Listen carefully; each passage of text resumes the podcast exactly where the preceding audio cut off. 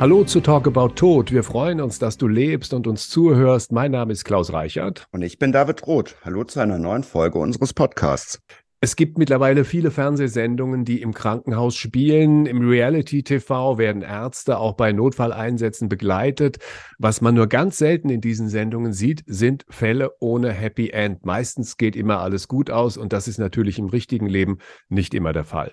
Und auch an Unfallorten oder im Krankenwagen, in der Notaufnahme und der Intensivstation sterben Menschen. Und darüber wollen wir heute sprechen.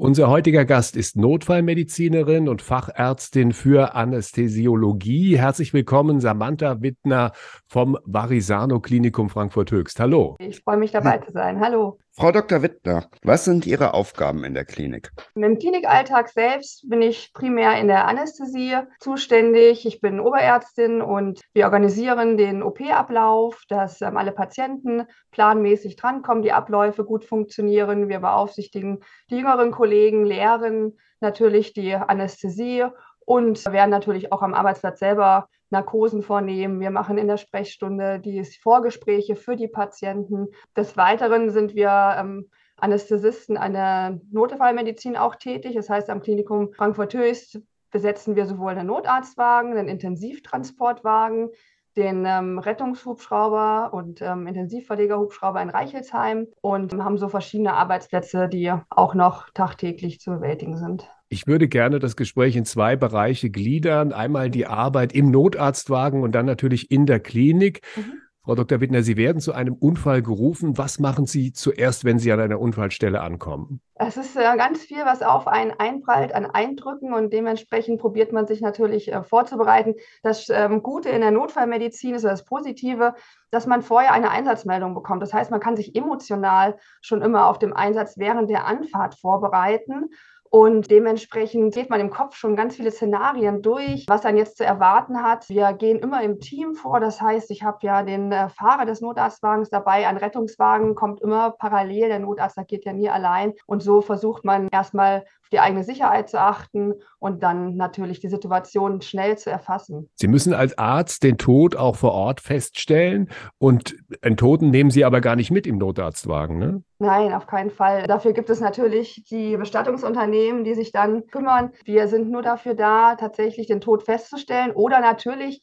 den Tod auch abzuwenden. Ein äh, toter Mensch soll ja erstmal nicht sterben. Wir werden ja nicht gerufen, um primär erstmal einen Tod festzustellen, sondern in der Regel ruft man uns, um den abzuwenden, den Tod und jemanden wiederzubeleben und wenn es geht, natürlich wieder ja, heil zu machen. Wenn Sie an der Unfallstelle sind und da sind verschiedene Menschen, die verletzt sind, schauen Sie erst alle an, wer am schwersten verletzt ist. Wie trifft man da eine Auswahl, wem jetzt ad hoc geholfen wird? Genau, also wenn Sie jetzt von einem Unfall ausgehen, natürlich einen Verkehrsunfall, wo ein Szenario ist mit mehreren Verletzten, dann ist der erst eintreffende Notarzt dafür zuständig, erstmal alle zu sichten. Das ist quasi verpflichtend, nicht einzugreifen. Es sei denn, man sieht, ist die Zunge zurückgefallen, da muss man gerade den, den Kopf nur in den Nacken legen, damit die Durchatmung wieder da ist. Ansonsten geht man durch und ähm, sichtet die Patienten, nimmt diese Formalien alle schnell auf, kategorisiert und fordert die ganze Zeit Rettungswegen und Hilfen nach. Und erst wenn das alles getan ist, geht man zu demjenigen, der am nötigsten Hilfe braucht. Vielleicht auch sogar jemand, wir lassen sogar, sogar Menschen teilweise dann liegen, wo wir wissen, da ist die Hoffnung nicht mehr da, dass man helfen kann, wenn andere nötiger unsere Hilfe brauchen, ja. Das heißt, Sie müssen schon auch eine Auswahl treffen dann Definitiv, vor Ort. Leider, ja. Wenn Sie feststellen, dass jemand gestorben ist, also tot tatsächlich dann an der Unfallstelle oder auch wenn Sie irgendwo nach Hause kommen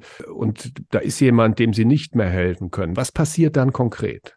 Innerlich fährt man erstmal runter und muss den Modus wechseln. Man geht ja immer im der Alarmierung erstmal los, um zu retten. Und da ist ganz wichtig, dass man den Schalter dann umlegt und zurückfährt und diese Energie mal kurz äh, runterfährt und dann geht die volle Konzentration auf die Angehörigen, weil die sind diejenigen, die jetzt unsere Hilfe brauchen. Wollen wir gleich noch drüber sprechen. David, wenn ihr gerufen werdet und dann ist der Tod in der Regel natürlich festgestellt, ihr kommt dahin, was macht ihr da konkret im ersten Moment? Also es ist eigentlich vielleicht sogar ein kleines bisschen ähnlich. Wir bekommen ja auch durch diejenigen, die bei uns am Telefon sind, eine kleine Zusammenfassung, wie die Situation ist, was wir erwarten, wenn wir für die Polizei fahren. Auch, damit wir so ein bisschen gerüstet sind, was wir mitnehmen, was wir wissen. Und wenn wir irgendwo ankommen, ist halt so, dass wir uns auch erstmal orientieren, wie ist die Situation, was sollte direkt geschehen, dass wir, wenn Angehörige da sind, auch mit denen sprechen, die fragen, ob sie dabei sein möchten, dass nichts im Verborgenen stattfindet. Und dann teilweise natürlich,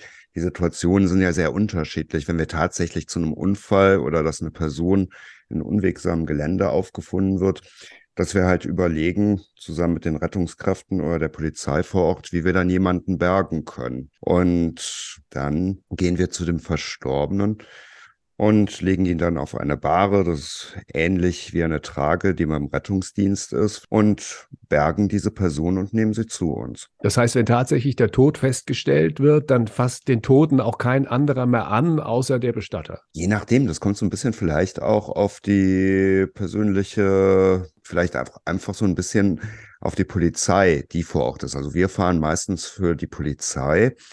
Der Rettungsdienst ist in der Regel dann meistens auch schon weg. Vielleicht ist die Feuerwehr noch da, wenn jemand in einem Auto halt herausgeschnitten werden muss oder ähnliches. Und dann hängt das halt so ein bisschen davon ab, ob Angehörige da sind, was deren Bedürfnisse sind und natürlich auch, was die Polizei vielleicht zulässt. Meistens ist das Ganze halt so ein bisschen natürlich auch unter Zeitdruck, damit die Einsatzkräfte auch wieder frei werden dann in diesem Moment über die Angehörigen und auch über das, was in einem selbst passiert. Jetzt in Ihrem Fall, Frau Dr. Wittner, wenn man als Notarzt so eine Situation erlebt oder auch im Krankenhaus, auf der Intensivstation oder in der Notaufnahme, würde ich gleich gerne noch sprechen. Ich habe noch eine, eine ganz praktische Frage. Was passiert eigentlich, wenn jemand im Notarztwagen stirbt? Also unterwegs sozusagen ins Krankenhaus? Ja, also wir haben da so eine innerliche goldene Regel, das passiert nicht. Wir nehmen jemanden mit, um jemanden zu retten und ähm, gehen auch quasi das Risiko ein, unter Reanimation, also schon loszufahren oder während der Fahrt zu reanimieren und bringen diesen Patienten in das Krankenhaus, um ihn da noch einmal zu untersuchen und unter dieser Reanimation festzustellen, ist das jetzt wirklich aussichtslos. Ansonsten würde man jemanden nicht mit in den Rettungswagen nehmen. Interessanterweise, das habe ich nämlich im Zivildienst auch anders gelernt, dass niemand im Rettungswagen stirbt, weil dann natürlich noch ganz andere Vorgänge losgehen, dass dieser Wagen auch erstmal stillgelegt werden muss, desinfiziert werden muss und ähnliches. Ist es uns aber auch schon passiert, dass zweimal tatsächlich ein Rettungswagen, das ist sehr ungewöhnlich für Bestatter, einen Verstorbenen zu uns gebracht hat. Und ich kenne natürlich auch aus meiner Zeit damals in der Ausbildung oder im Krankenhauspraktikum natürlich auch diese Spirale, dass jemand öfters wiederbelebt wurde, bis man eigentlich auch leider ziemlich klar sehen konnte, dass diese Reanimationen keinen Effekt mehr haben. Wie gesagt, diese Sache, wir sollten auf jeden Fall, das war damals ein großes Anliegen unseres Dienststellenleiters, definitiv aufpassen, dass niemand im Wagen verstirbt, sondern entweder dann bei der Reanimation vielleicht vor dem Wagen oder im Krankenhaus oder so etwas, wenn es stattfindet. Weil heute sind die Ressourcen, glaube ich, auch ja nicht reichhaltiger als wie das vor knapp 20 Jahren war, weil natürlich direkt auch ein großer Mangel eintritt, wenn ein oder zwei Wagen ausfallen. Es ist natürlich einfach äh, wieder eine pragmatische Geschichte und man als no wenn man als Notarzt diese ganze Sache begleitet, dann muss man sich im Klaren sein, möchte ich diesen Patienten wirklich ins Krankenhaus bringen? Gibt es da noch eine Hoffnung? Mhm. Man kann ja auch, wir, wir reanimieren ja auch oft und fahren ins Krankenhaus, weil es da eben die Lösung vielleicht gibt oder eine Unbekannte da ist, die wir hoffen dann zu entdecken und dann die Lösung im Krankenhaus zu sehen. Und dann geht man halt diesen Weg natürlich bis zum Ende zum Krankenhaus und wird dann erst da entschließen, vielleicht diese Reanimation zu beenden. Das finde ich aber ein ganz legitimes Vorgehen. Da habe ich kein schlechtes Gewissen, mhm. jemanden nicht im Krankenwagen sozusagen versterben zu lassen. Genau.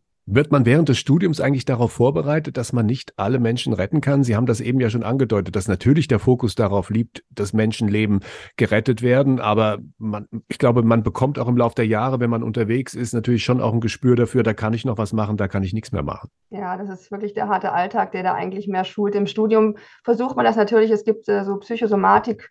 Kurse, die gemacht werden und auch so Gruppenkurse, wo man probiert, in Rollenspielen das Ganze nachzuspielen. Das ist aber, finde ich, sehr schwer, das in, von der Theorie in die Praxis dann zu überleiten. Also wichtig ist wirklich, dass man, wenn man dann in der Klinik tätig ist, in den ersten Jahren, sich immer wieder versucht, in diese Szenarien quasi als erstmal nicht Beteiligter reinzubringen und zu lernen von den Älteren, die das einem vorleben. Das ist, glaube ich, das, was man da machen kann. Ansonsten ist leider oftmals das Learning by Doing und ja, der harte Alltag, der einen dann vielleicht ein bisschen besser macht in der Verarbeitung dieser Szenarien. Auch auf der Intensivstation oder in der Notaufnahme sterben Menschen. Ja. Wie gehen Sie damit um, wenn das passiert? Wir sind da natürlich immer, also nie einzeln und entscheiden irgendwelche Dinge, sondern wir sind immer in einer richtigen Mannschaftsstärke da. Sowohl draußen als auch in der Klinik sind äh, Krankenschwestern und Helfer da, ähm, verschiedene Ärztegruppen, die den Patienten behandeln. Und wir entschließen dann gemeinsam, wie weit man bei einem Patienten geht, mit den Angehörigen oft im Gespräch. Es ist Gott sei Dank nicht so, dass jemand umfällt und dann war es das, sondern wir haben immer einen Zeitraum von 20, 30 Minuten, in dem man auch mal hin und her sprechen kann, wie jemand eine Situation einschätzt. Und wenn dann der Entschluss da ist eben oder jemand wirklich gehen darf, dann ist danach immer ein Gespräch mit allen zusammen, die dabei waren um das zu verarbeiten. Wird Ihre Entscheidung beeinflusst dadurch, ob jemand eine Patientenverfügung hat? Das wird ja allgemein empfohlen, dass man sowas vorbereiten kann, dass man sich damit auseinandersetzt und dass das dann auch im Krankenhaus berücksichtigt wird. Ja, im Krankenhaus ist es relativ noch gut berücksichtigbar, weil der Patient ja eventuell schon vorher bei uns war, wir noch mit ihm sprechen konnten. Auf Stationen bekommen die Patienten die Möglichkeit, eben ihre Patientenverfügung abzugeben. Das ist ja trotzdem ein aktiver Vorgang oder die Angehörigen machen das. Und man kann vorher wirklich nochmal ins Gespräch gehen, bevor vielleicht eine große Operation stattfindet oder andere Interventionen, wie das wirklich gemeint ist, damit man dann einen besseren Eindruck davon bekommt. Und dann kann man sowas auch berücksichtigen. Wir haben das in den Akten dann vermerkt merkt quasi, ob dieser Patient möchte, dass er wiederbelebt wird oder dass er intubiert wird, also beatmet wird. Und das kriegen wir sofort, wenn eine Notfallsituation im Krankenhaus selber eintritt, dann auch von der zuständigen Schwester aus der Akte vorgelesen, welche Sachen hier gewünscht sind bei den Patienten. Und es ist ja manchmal auch so, dass eine bewusstlose oder tote Person aufgefunden wird. Und meistens ist es ja so, wenn man das sieht, dann würde man direkt anfangen, die Person zu untersuchen und gegebenenfalls zu reanimieren. Wie lange macht das eigentlich Sinn? Also wenn man weiß, dass jemand jetzt schon eine ganze Weile da war, das kann man ja vielleicht dann auch einschätzen, dass man gar nicht mehr mit all diesem Ganzen anfängt. Wir versuchen das natürlich so schnell wie möglich zu erfassen. Entweder ist jemand da, der das alles beobachtet hat und uns diese Zeiten sagen kann, uns auch vielleicht direkt zurufen kann. Oder es ist manchmal in der Situation, wenn ich sehe, es ist jemand im Pflegebett zu Hause, wir werden gerufen, da sind vielleicht ein, ein Blasenkatheter liegt da und die Person ist vielleicht abgemagert, dann frage ich den Angehörigen, bevor wir wirklich anfangen, ist denn gewünscht, dass wir was machen? Und wenn dann gesagt wird, ja, dann fangen wir erstmal an und dann probieren wir die notwendigsten Dinge in den ersten zehn Minuten zu machen und dann probiert nochmal einer von uns wirklich rauszugehen aus dieser Situation. Wir reanimieren weiter und den Angehörigen nochmal intensiver zu befragen, was sind denn hier die Wünsche? Wie ging es den Patienten vorher? Was ist überhaupt passiert? Und wie lange ist dieser Zustand schon vorher da? Und dann kann man das besser abschätzen. Bei den ersten Beatmungsversuchen sieht man schon sozusagen, wie viel der Körper bei der Ausatmung dann an CO2 ausatmet. Dann können wir schon so ein bisschen sehen, ist da noch Leben sozusagen in den Zellen mhm. drin oder ist da vielleicht schon keine Hoffnung mehr? Und es gibt so ein paar Zeichen, die in, den, in der frühen Zeit schon eintreten, dass man das an der Körpertemperatur merkt oder vielleicht schon wirklich eine leichte Steifigkeit feststellt, dann hört man natürlich auf, weil das hat keinen Sinn, dann wird man den Patienten nicht wiederbekommen. Die wenigsten Leute sterben ja heutzutage noch zu Hause. Also man hört das öfter mal. Die meisten Leute sterben mittlerweile im Pflegeheim oder im Krankenhaus eigentlich müssten noch relativ viele Leute im Krankenhaus sterben, wenn die Statistik stimmt. Ja, sie gehen natürlich nicht immer unbedingt bei uns vorbei. Es gibt tatsächlich auch ein äh, würdevolles Sterben im Krankenhaus. Man stellt sich es immer so vor, dass dann bis zum Schluss irgendwie alle Apparate da in den Patienten reingesteckt werden. Es gibt natürlich auch die Stationen, wo Patienten an einem Krebs leiden, zum Beispiel unter Schmerzen äh, Morphin bekommen und da quasi den gewünschten Werdegang des Todes ähm, eingehen und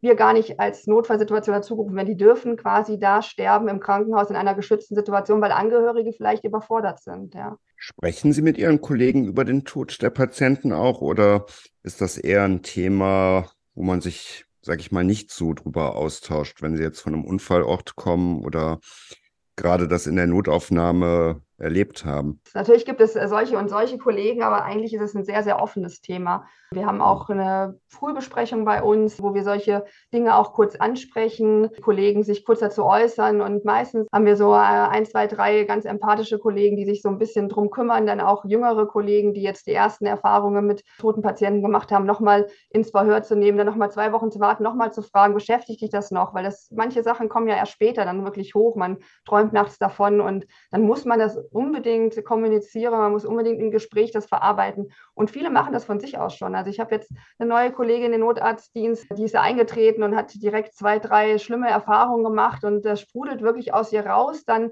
wenn wir in einem Gemeinschaftsraum sind zum Mittagessen und dieses, sie sagt selber, dieses Erzählen darüber und dieses Verständnis oder dieses auch Kommunizieren, was hätte man noch machen können und habe ich wirklich alles getan. Das ist ja auch das, was die Leute dann meistens ein bisschen zweifeln lässt an ihrem Job. Ist das jetzt gut gewesen oder ähm, mache ich da vielleicht Fehler?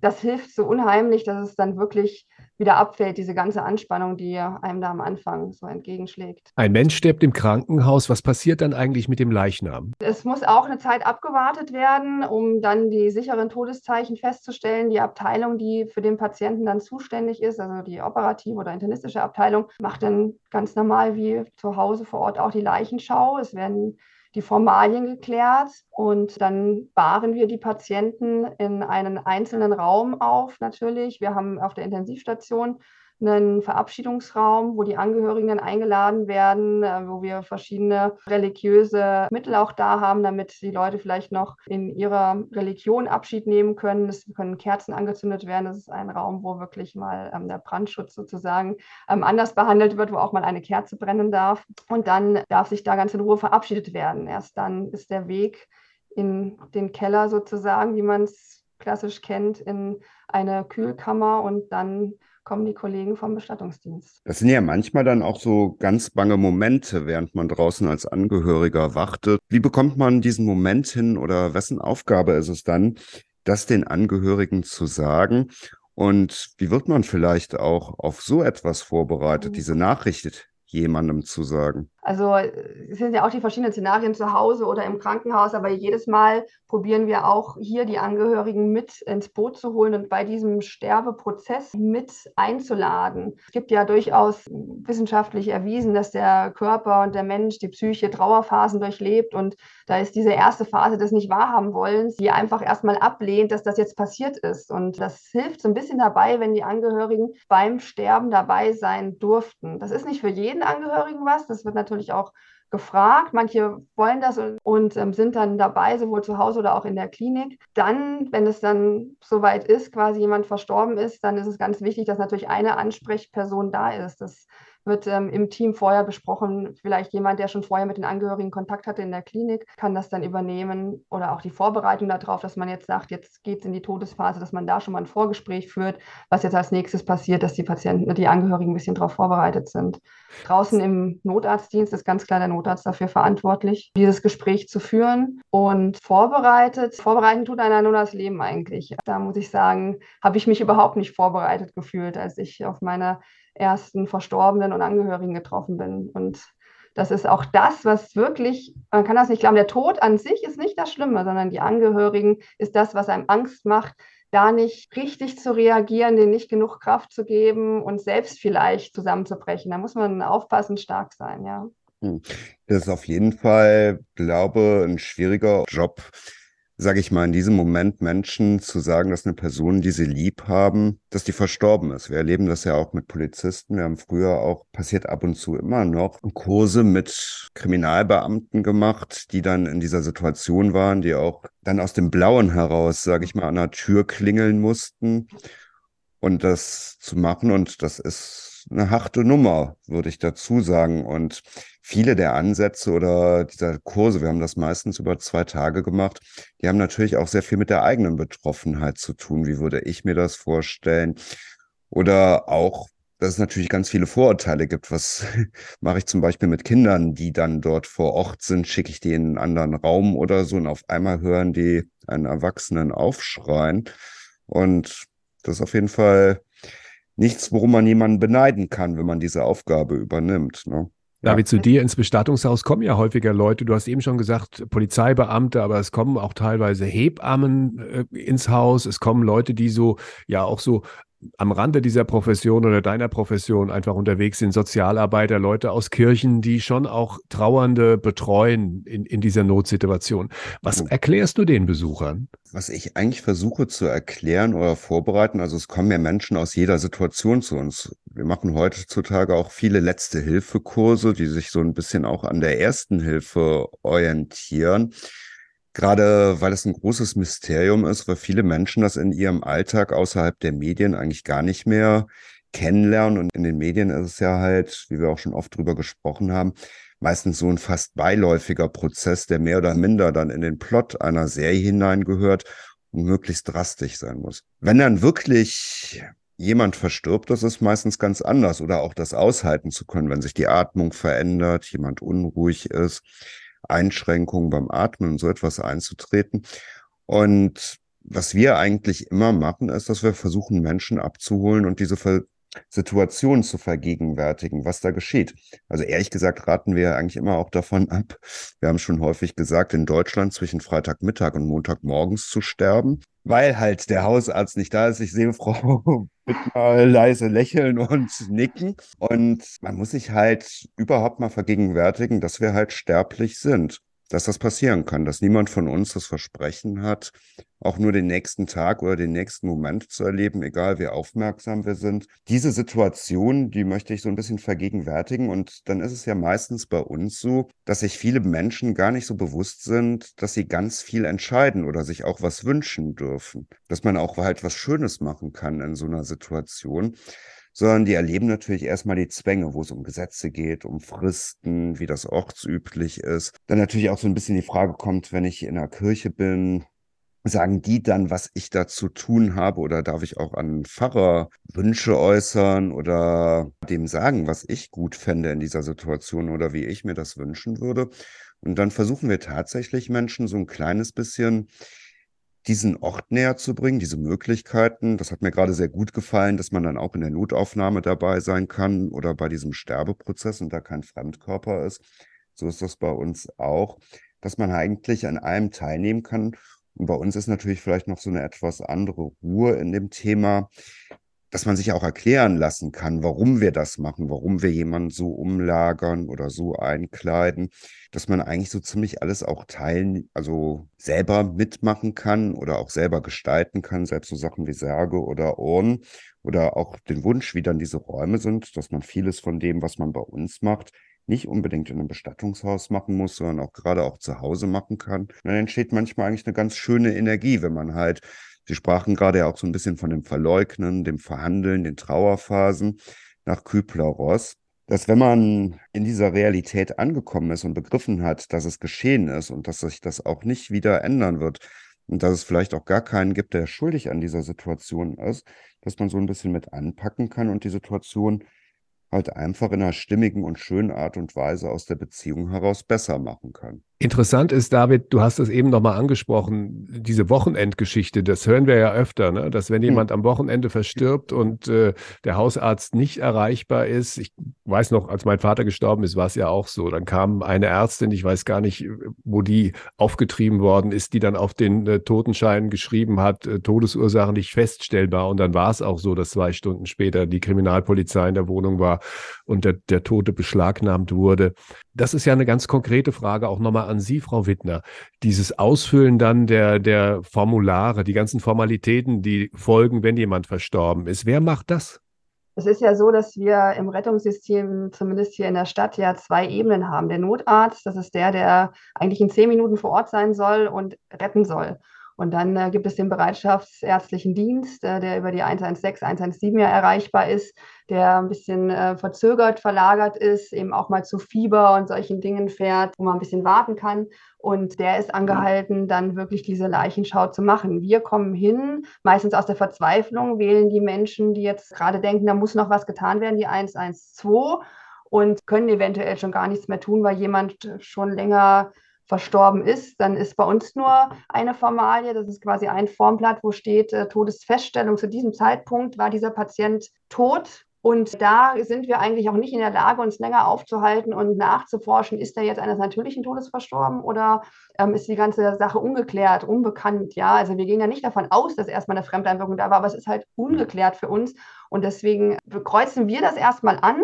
Und in der zweiten Ebene ist natürlich jemand verantwortlich, der dann diese ganzen Leichenschau macht, den Patienten komplett entkleidet und schaut, gibt es da irgendeinen Hinweis, dass da eine Fremdeinwirkung war und muss halt die Polizei eingeschalten werden. Das möchten wir natürlich vermeiden, weil es ist natürlich eine Phase, in der die Angehörigen mit der Trauer befasst sind, beschäftigt sind und da jetzt Polizei, Kriminalpolizei und alle herbeizurufen und einen Generalvorsatz sozusagen schon gleich zu äußern, ist äh, nicht fair. Und wenn ich es schaffe, dann probiere ich natürlich den Hausarzt irgendwie an die Strippe zu kriegen. Manche haben tatsächlich im ländlichen Bereich noch die Privatnummer von ihren Hausärzten und dann ist das ganz hervorragend, die auch nachts um drei zu wecken. Da kenne ich dann gar nichts, hm. weil ich möchte den Leuten das einfach ersparen, dass dann irgendjemand kommt und irgendwas macht, was auf einmal zur Aufruhr bringt. Die ganze Nachbarschaft sieht auf einmal die Polizei vorfahren und das ist, das, das hinterlässt, glaube ich, Wunden. Es ist einfach schön, wenn man diesen Tod dann sozusagen auch mit der Trauer beginnen kann und nicht quasi mit einer großen Ungewissheit, was passiert jetzt als nächstes und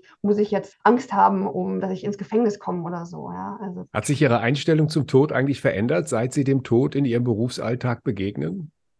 Ich glaube schon. Es, ist schwer zu sagen, weil ich mir früher, glaube ich, einfach nie die Gedanken so um den Tod gemacht habe. Es ist schon so, dass ich auch als Zwölfjährige den, den ersten familiären Toten sozusagen gesehen habe. Wir sind damit offen umgegangen. Auch ich durfte da beim Sterbeprozess dabei sein. Das heißt, es war für mich schon immer ein offenes Thema. Aber es ist natürlich so viel mittlerweile auf mich eingeprasst an Situationen und Reaktionen von Menschen und Schicksalen, das dreht natürlich an einem. Und ich merke auch immer wieder, wenn ich eine neue Lebensphase eingehe, ich bin Mutter geworden vor zweieinhalb Jahren, meine Sichtweise hat sich drastisch verändert auf einmal. Ich ähm, habe einen ganz anderen Blick auf die Schicksale von Eltern, die um ihre Kinder trauern, als vorher. Das kann man viel, gar nicht beschreiben, wie einen das auf einmal aufrührt, wo ich vorher so eine Distanz zu hatte und dachte, ja, ist schlimm, das verstehe ich, aber ich war gar nicht so persönlich betroffen und das ändert sich die ganze Zeit und ich glaube, jeder einzelne, jede einzelne Erfahrung bringt einen wieder zu einem anderen Standpunkt und lässt dann wieder anders fühlen, ja. Und wenn es dann Ihnen passieren sollte, dass Sie versterben, haben Sie sich darüber schon mal Gedanken gemacht? Also was Sie sich da vorstellen, beziehungsweise wir fragen auch in jeder Folge unseres Podcasts, ganz speziell danach, ob sie auch Musikwünsche haben. Also ich habe mir natürlich Gedanken gemacht, das ist äh, ganz klar. Ich habe ja ähm, Mann und Kind und da reden wir offen drüber und ich möchte gern, dass das ganz, ganz offen ist und jeder von anderem weiß, äh, wie was sein soll. Für mich ist wichtig, wenn ich sterbe, dass es genauso läuft, wie meine Angehörigen das wollen. Weil für mich ist dann total egal, was passiert mit mir. Ich möchte, dass die alles machen können, was sie wollen und das ist für mich fein. Ja, ich möchte da gar nicht derjenige sein, der den Takt vorgibt. Ich möchte den Takt vorgeben, wenn es in den Sterbeprozess geht natürlich. Dann habe ich besondere Vorstellungen, was noch gemacht werden soll und was nicht. Das kommt aber immer ganz darauf an, wie das Ganze verläuft. Kriege ich eine werde ich an einer schlimmen Krebserkrankung versterben oder ist es eine plötzliche Entscheidung, werde ich meine Beine verlieren, meine Arme oder im Koma liegen? Da äh, sprechen mein Mann und ich ganz offen drüber, wie wir uns welche Lebenssituationen vorstellen können und das muss man auch immer wieder erneuern. Ich habe jetzt eine kleine Tochter, jetzt denke ich anders darüber, als vielleicht in 20 Jahren, wenn die außer Haus ist und auf einem eigenen Beinen steht. Aber ich finde wichtig, dass diejenigen, die dann da geblieben sind, nicht die, die gegangen sind, vorgeben, wie der Prozess des Beerdigens und der Trauer stattfinden soll. Ich finde das eigentlich sehr schön, auch so wie Sie das gerade gesagt haben, so erleben wir das ja auch. Sagen es eigentlich auch immer mit diesem Zitat von Mascha Kaleko, die gesagt hat, bedenke den eigenen Tod, den stirbt man nur, aber mit dem Tod der anderen muss man leben. Und ich glaube, das ist eigentlich, was man als Vorsorge braucht, dass man miteinander sprechen kann, dass man Sachen macht, die man gut oder besser in der Situation findet, als wie die Situation letztlich ist und wo man dann irgendwie, denke ich, versuchen wir schon vielleicht ein Lied rauszukitzeln. wir sind ja große Fans von Liebesliedern. Also das sieht man eigentlich auch noch ganz schön auf YouTube. Wir machen jedes Jahr so Sommerkonzerte bei uns mitten auf unserem eigenen Friedhof. Und in einem Jahr haben wir Menschen halt gefragt, was sind eure schönsten Liebeslieder?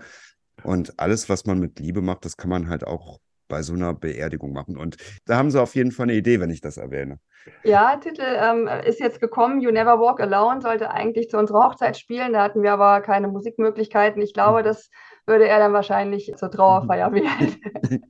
Herzlichen Dank, schön. Samantha Wittner vom Varisano Klinikum in Frankfurt, in Frankfurt Höchst. Vielen Dank. Dankeschön. Gerne, hat mich gefreut. Das war's für heute. Schön am Leben bleiben und bis bald.